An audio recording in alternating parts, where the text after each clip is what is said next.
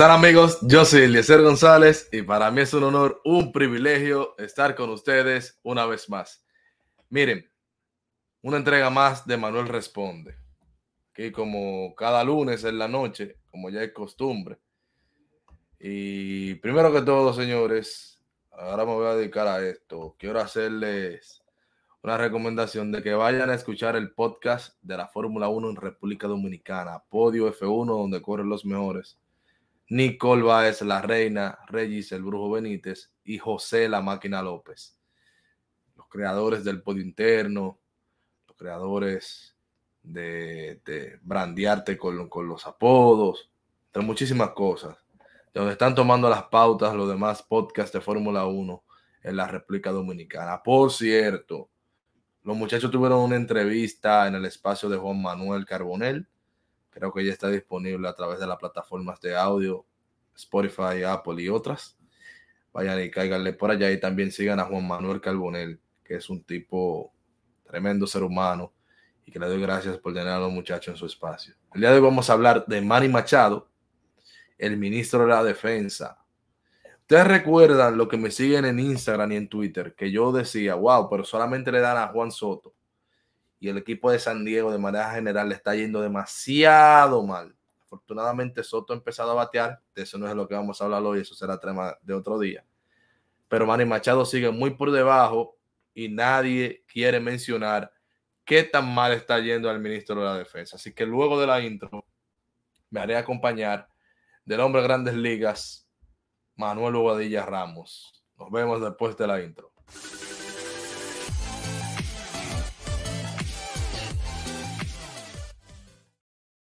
Así que ya estamos aquí con Manuel Bobadilla Ramos, Manuel Deportivo. Sigan en las redes sociales como MBR Deportivo a través de Twitter y Manuel Deportivo a través de Instagram. En mi caso, Elie González en todas las redes sociales. Y así como si usted está ahora mismo en YouTube, puede ver en las pantallas el nombre de usuario de cada uno de nosotros. Bienvenidos, Manuel.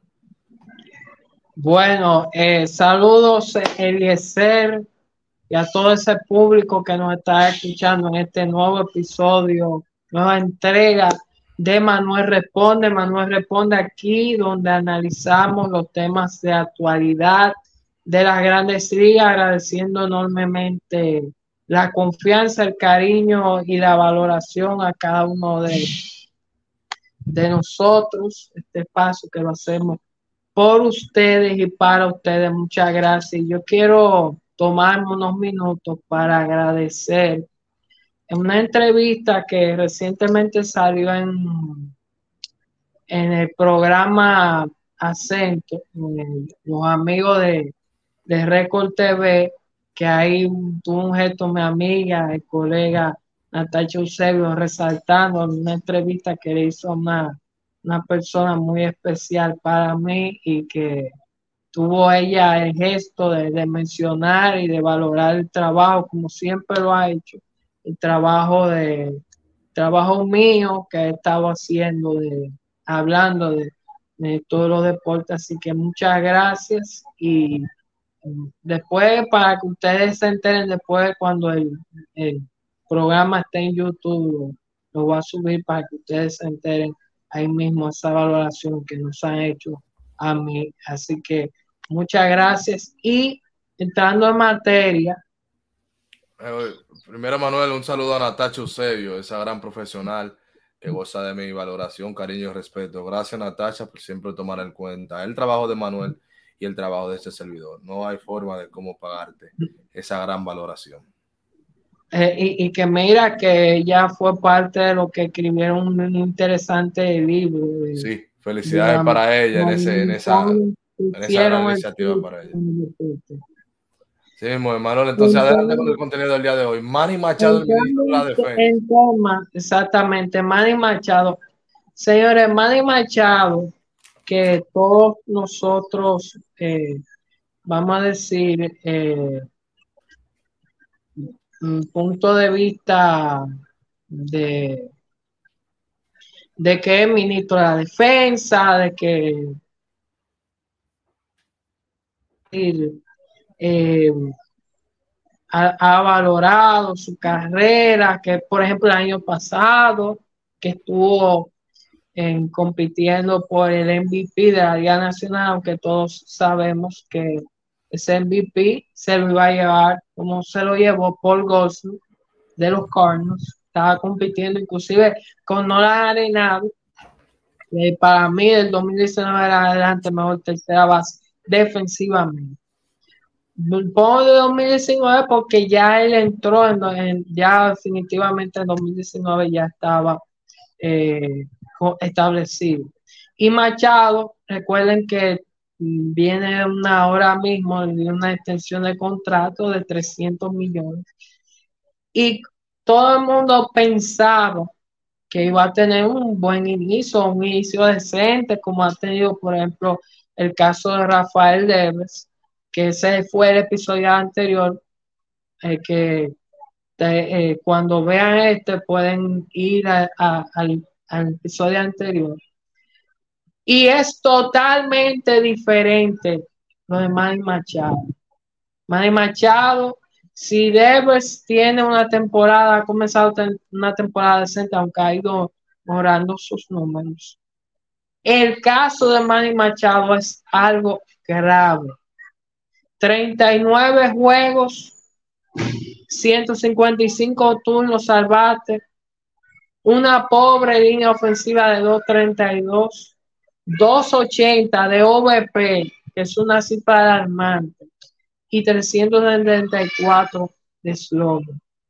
Punto 654 de OPS, con 5 horrones, 36 hits, 7 dobles, 18 carreras impulsadas. Pero oigan esto: 11 bases por bolas y, y 35 puntos. 81 de WRC Plus y un boba horrible por debajo de los 300 puntos 86. 50.5% de swing, del porcentaje de swing y un 76% un porcentaje de contacto. Pero oigan esto, un porcentaje de ponches de 20.8%, una cifra alarmante. Y si vemos, por ejemplo, que el repertorio, más Machado, los lanzadores que le tiran, entre ellos, eh, son datos de de Baseball Savants que encontré, Fastballs y Breaking, que representan casi el 92% de los lanzamientos que ha recibido Manny Machado en esta temporada y ha estado bateando por debajo de 220 su promedio de bateo. Y lo alarmante es que el WOB ha estado por debajo de 280.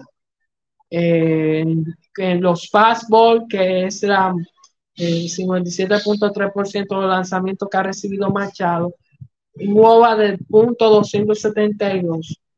Y si nos vamos con el breaking, que es un 34.7%, vemos que es de un punto 263, muy por debajo. Y recuerden que cuando es menos de 300 el WOBA, que es el promedio ponderado de base, que le da una puntuación a diversos aspectos entre el pelotazo, el, pelotazo, la base por no intencional y cada puntuación ha estado muy por debajo. Defensivamente también hay que resaltarlo.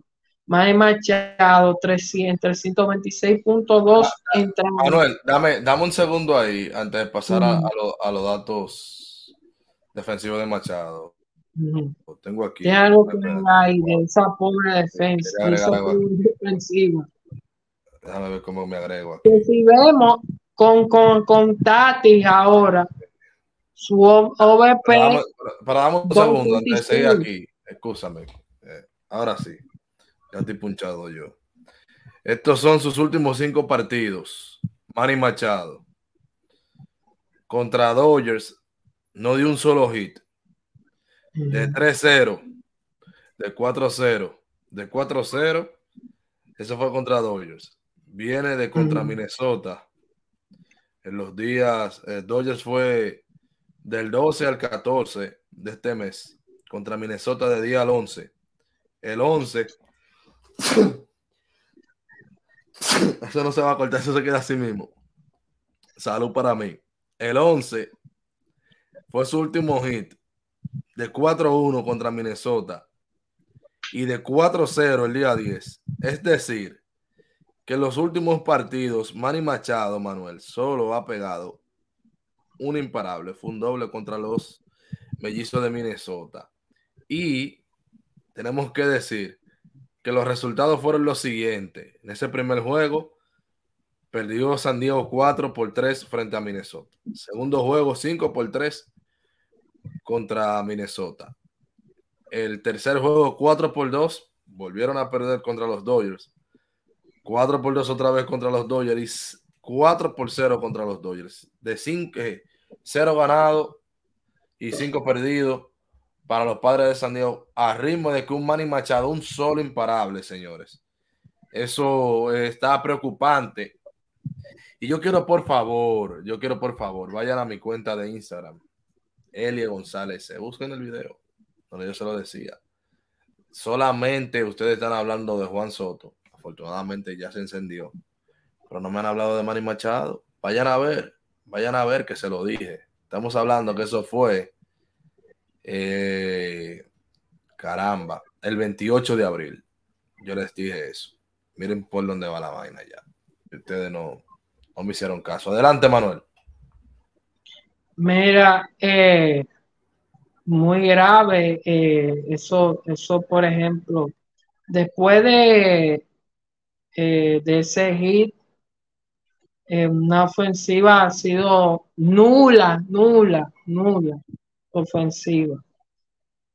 Pero si nos vamos a la defensa, es verdad, falta mucho. Por ejemplo, el 326.2 innings tiene un DRS de 1, pero oigan, ya va un ZR de menos 2.1. Si la temporada pasada tuvo un ZR de menos 0.9, ya, lo, ya este, si, se, si todo, si las cosas y la temporada terminara así, sería la, el peor UZR para en su carrera tendría Manny Machado. Y un OAA de 3, muy, muy por debajo, aunque un poco alto, en comparación al, a ese 3 que tuvo en 2019, ya ahí oficialmente con los padres de San. Da mucha preocupación el tema que de, por ejemplo, cuando yo decía que desde que Tati llegó, que tenía un, un OPS, un OVP de 286. Oigan. A Machado, oiganme, Manny Machado, 720 de OPS, que tenga un promedio de bateo para los que le gusta el promedio de bateo, de 224, pero si buscan el, el su está 3.310 con, con Tatis ahora.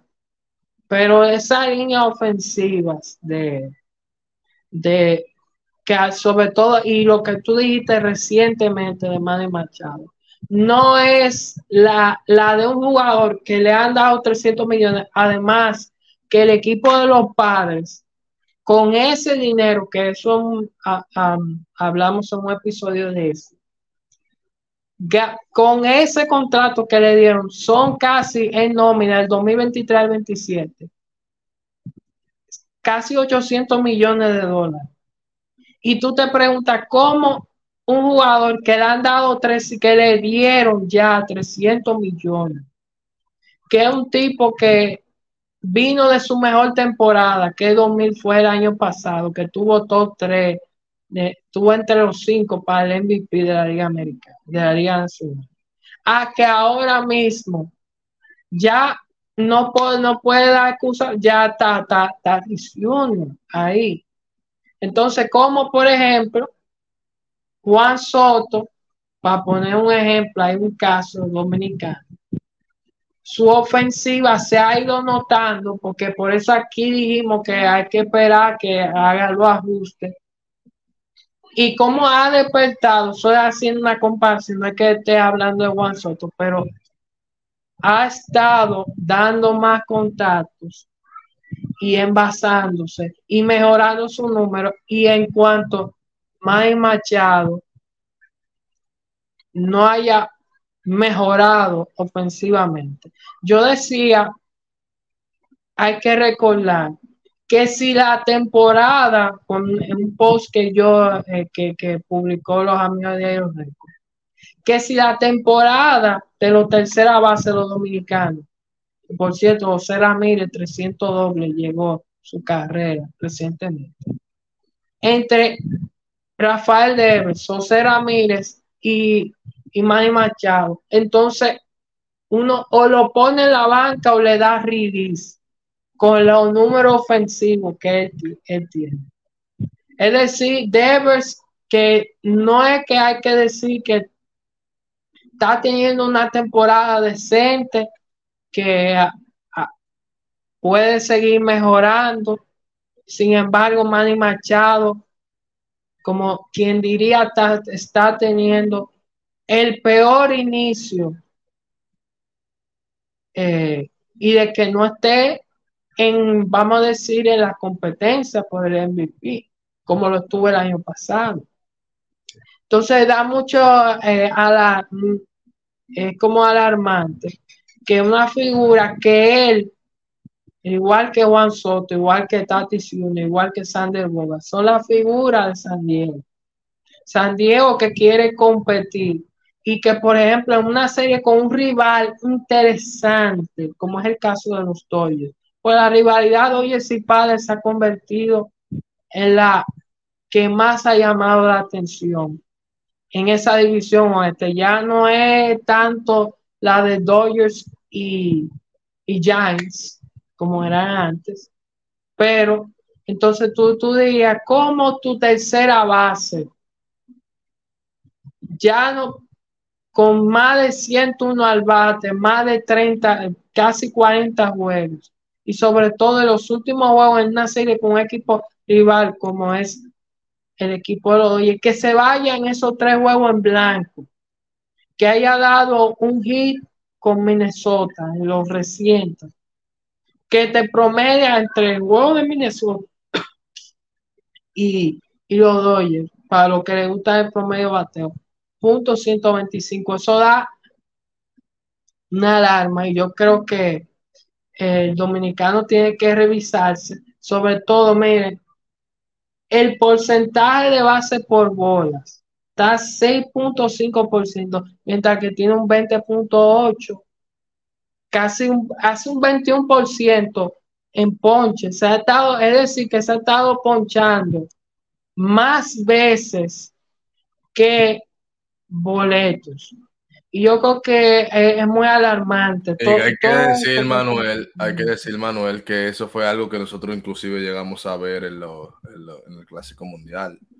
Vimos un Mari Machado buscando mucha pared, haciendo mucho swing goloso. Si bien es cierto que, que Machado... Que dio un y después en, en los turnos importantes con gente en base en el Clásico, falló.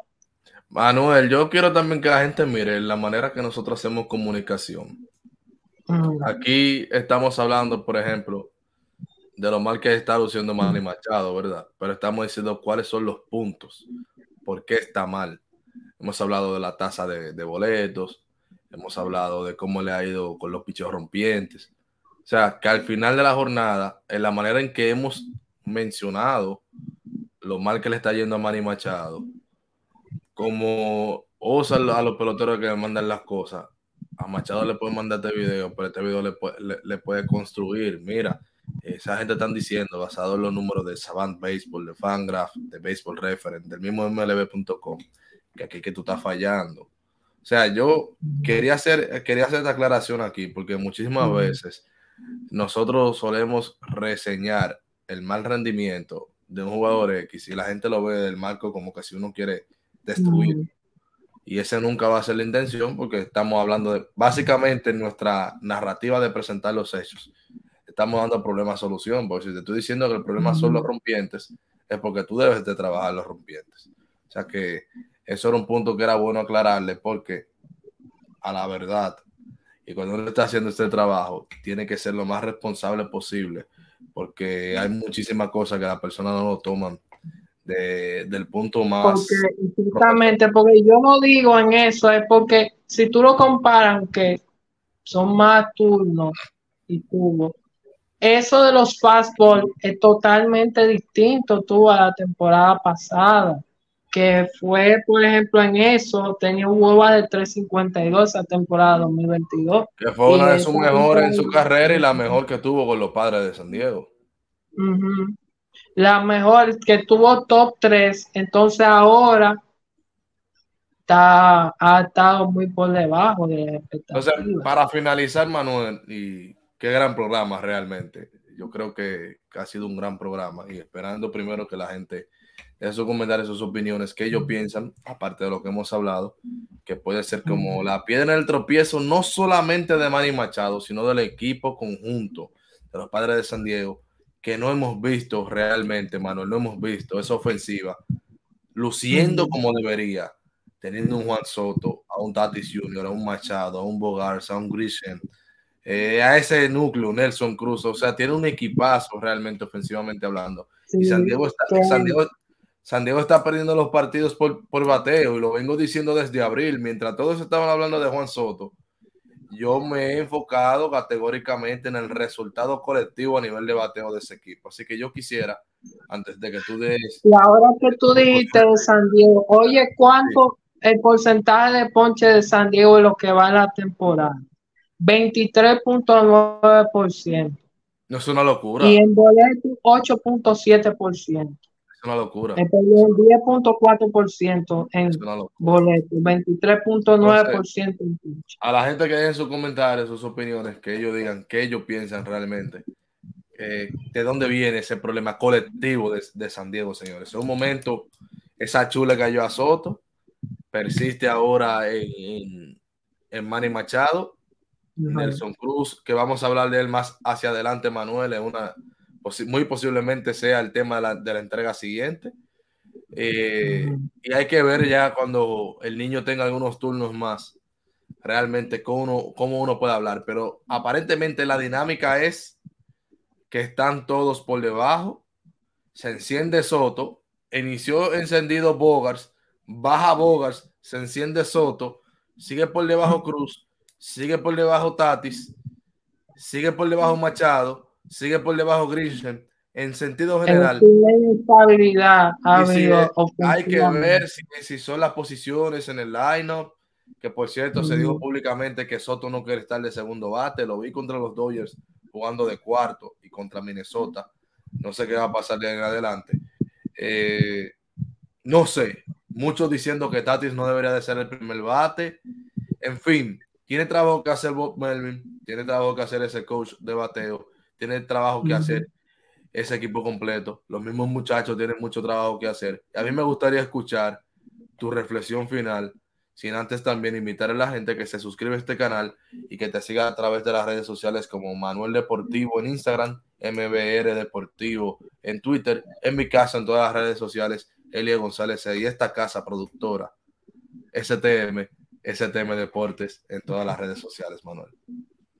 Mira, yo lo que creo que esto que estuvimos hablando de Manny Machado es para que no es una crítica, es, como que así, como que es una especie de reflexión de que qué es lo que él tiene que mejorar, tiene que bajar su porcentaje de ponche, tiene que eh, buscar la forma de que esos, eh, esos lanzamientos él pueda mejorar su ofensiva y él tiene la oportunidad de poder mejorar. Y como yo ahí les expliqué, persiste, como hemos estado hablando, ese problema de que hay uno que está, que se pone caliente y otro que como que menos. Y eh, eso ha afectado a un equipo que se presume que debería ganar con ese, con ese equipo que ellos armaron esta temporada ganar la división. Frente a uno de bien es cierto que tiene este muchacho, James Hartman, que temporada de MVP está entre top 3, inclusive aquí que hablamos de Acuña Junior está eh, es el caso de los Bravos de, Atlanta, que ha estado, está entre los favoritos, como decíamos, en salud, ese muchacho eh, está, eh, compite por el MVP allá, nacional. Y antes para unos datos interesantes para despedir este programa. Un aspecto, yo quería traer a uno, a Spencer Strider, que es uno, uno que fue, que compitió novato, que está teniendo una buena temporada, 5 y 2, 5 victorias y 2 derrotas, perdón, 4 y 1, 46 entradas y 2 tercios, y tiene un porcentaje de ponche por cada 9 turnos al bate, oigan esto, 15.24 y de base por bola por cada nueve entradas 2.89 una efectividad 2.51 y un FIP de 1.63 está eh, teniendo Strider que es un muchacho eh, que un lanzador mm, si ustedes ven el repertorio de Strider, cómo ha venido del 2022, impresionante ese muchacho. Igual que lo que está haciendo Eovaldi con el equipo de Texas, que, que 2.70 de efectividad, 1.95 de fin, muy interesante. Ese inicio, 5 victorias y 2 derrotas en 53 entradas y un tercio. Muy interesante. Y Zach Greinke, señores, Zach Greinke, este eh, veterano lanzador del equipo de Kansas City, futuro uno interesado en segunda fama que está rumbo a los 3.000 ponches. Se unió, es, es el lanzador, se convirtió en el lanzador que logra ponchar a mil bateadores distintos. Esa Grinky logró esa marca en su última apertura y eh, a decir verdad, Sagrinki que está camino a los 3.000 ponches, una carrera en, rumbo para el Salón de la Fama muy interesante. Para Sagrinki y lo que de Nolan Arenado, que estuvo encendido en esa serie con eh, Boston, que me trajo mucha suspicacia porque con el esquema de los Carnos, que uno dicho que han tenido mal inicio, pero se ha dicho que los últimos 40, 41 juegos en la Liga Nacional, por ejemplo, Dodgers en el 18, National en el 19, los Bravos, los Braves en el 21 y los Phillies en el 2022, tuvieron mal inicio y tuvieron entre por debajo de 18 y los Cardinals tienen 16 25. No sé si eso que yo vi esa publicación da un presagio de que pueda, vamos a decir, eh, llegar lejos y aunque un equipo que uno piensa que con ese line que ellos tienen no es para estar ni último ni penúltimo, sino más bien en la cima de la central de la Liga Nacional, además que Eury Pérez, que debutó ya 892 dominicanos en las grandes ligas, jugador que nació en el año 2003, 20 años de edad, jugador joven. Y para cerrar, cerrar, ChatGTP salió otra vez. Y en el top 10, oye, ya es otro lío, ChatGPT. Pone número uno a Beirut. Al número dos, yo voy a mencionar los cinco. Número dos, a Willie May, el hombre que dio más de 660 cuadrangulares. Si tú me dices que 6 Hey Kit es el mejor de la historia, yo te lo creo. El tercero es Williams. Ted Williams. cuarto, y el quinto, Mickey Mantle. Mickey Mantle. Coño. Y entonces, pues, los catchers. Está bien. En los Pero, ok, dame el 6, a ver, a ver si puedo estar de acuerdo. Dame el 6. A ver si puedo estar el de acuerdo. 6, el 6 es, está Musial, el número 6. porque mira qué pasa, mira qué pasa. Para muchos, Barry Bonds es el mejor de todos los tiempos. Un dato para que no lo sabe. No estaba. Willie, Mays, Willie Mays es el padrino de Barry Bonds. Muy posiblemente la mejor familia del béisbol han sido esa gente. O el papá de Bobby Bonds fue buenísimo. Willie Mays, Salón de la Fama, Barry Bonds ni hablar. Eh, si tú me lo hubieras puesto número 6, aunque yo creo que, tiene un mejor número, pero si no está en el ranking. No tiene el ranking, es una falta de respeto. Ahora, señores, pero, cuando estamos hablando de 6 Hey Willie Mays, cuando estamos hablando del mejor bateador, pero mucho a poco, llamado Ted Williams. Ted eh, Williams. Mickey Mantle, uno de los, de los mejores, pero por mucho. Pero caramba, yo creo que yo, aunque yo te lo tengo, yo tengo a Barribón en mi top 5. Pero si no me está, si en el top 5 tuyo, Barribón no me está en el top 5 y no está 6, entonces yo siento como que hay un divareo. Porque yo no creo realmente que por la vaina de que Barribón tiene la sombra de la sustancia, ¿verdad? Yo te dejaría que tú lo, lo castigues y me lo ponga por el 6, pero nomás de ahí. Yo digo de verdad, de corazón, yo pienso que él tiene uno de los tres mejores puestos de todos los tiempos. Para muchos tiene el número uno. Para mí, uno de los tres mejores puestos. Bay Ruff, amén de que no era la misma pelota, tiene que ser el número uno indiscutible. Estudia la carrera de Willie May para que no hable basura y después va arriba. Así yo lo sé. Willie May, él, da 660 honrones en esa época que él tuvo. Exactamente. No es, no es yo tendría en mi cuarto, yo tengo en mi cuarto a, a Ted Williams, el mejor bateador de siempre. También hágase la tarea para que no hable basura. El mejor bateador que ha visto esta pelota, Ted Williams. Y un quinto. No me. Conchale. Tengo, ¿verdad? Dije. Beirut. Beirut. Willie Mays. El, eh, Dije Willie Mays. Ahí estamos, estoy con, estoy con GPT ahí. Para ello digo, Barry Bonds, ¿verdad? Williams y Mickey Mantle, esos son los míos. Con el perdón que me merece Stan Musial, que de hecho... El tú dejaste fuera a Juan Aaron Martín. con el respeto que me merece. Para mí, Han Aaron sería mi número 6. ¿Me entiendes? Sería mi número 6, Hank Aaron. Pero yo no creo que mi 7 vaya a ser Stan Musial, con el respeto que me merece Musial. El pleito de Musial es con Pujol, por ejemplo. Para ponerte una idea. Tanto en San Luis como en la historia de la pelota.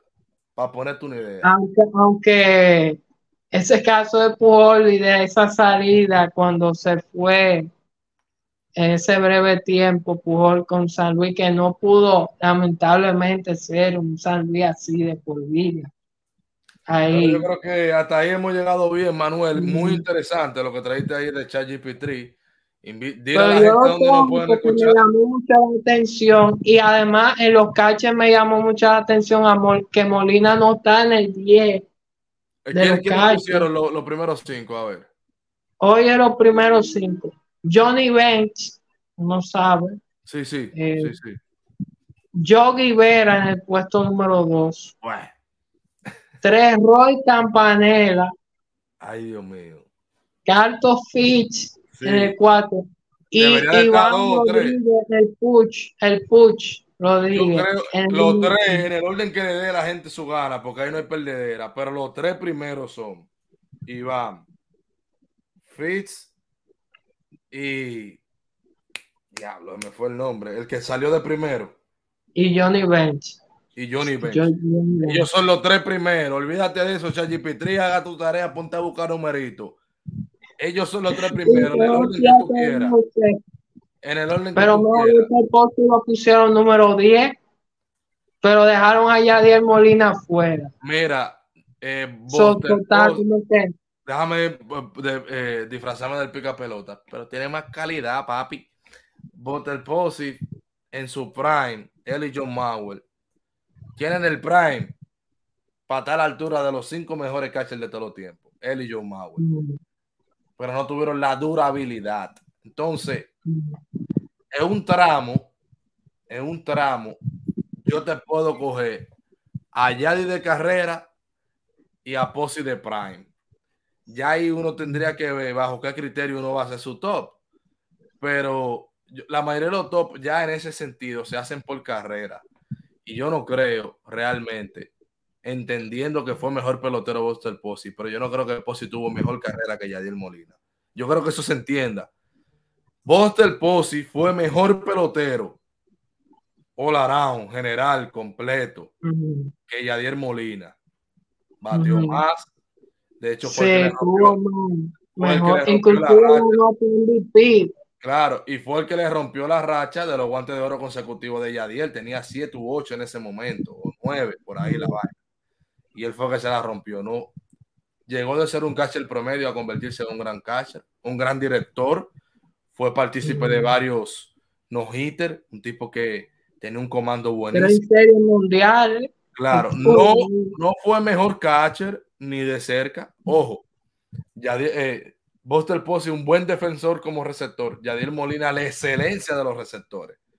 No fue un mal catcher Yadier Molina, si tú buscas, ese tipo eh, ayudaba a ese equipo de, de, los Cardinals. Pero all around, completo, un mejor pelotero si Yadier Molina en defensa de 10, Botelpocio es un 7 con un 10 de bateo y Yadi un 10 de defensa con un 6 de bateo. Entonces, cuando tú haces ese balance, te está quedando un Posi mejor. Ahora, de carrera, yo no tengo la menor duda de que Yadier hizo mejor carrera, más larga, se mantuvo en la posición y siendo de valor para su equipo, representando de hecho la valía de un veterano dentro de una, organización, porque no era un veterano de los que están en la banca, no. Un veterano de los que juegan todos los días, pese al año jugando, pese a la posición que jugaba y pese a la edad que tenía.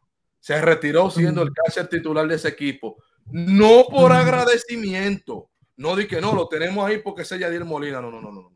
No, lo, lo estar ahí.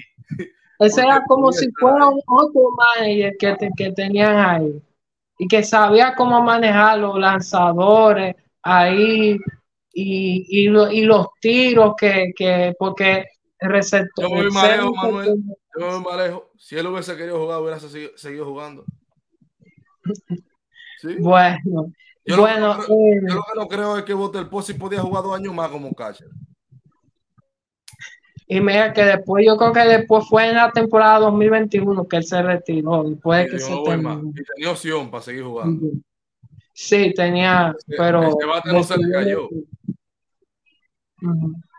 Eh, bueno. dile a la gente donde nos puede escuchar. Muy bueno el programa de hoy. Estábamos cerrando. muchas gracias a todos los que llegaron aquí en este episodio de Manuel Responde. Recuerden, a los que están aquí en YouTube, en ese tema de deporte, déle a la campanita ahí, que ahí usted va a recibir todas las notificaciones de este programa de Manuel Responde.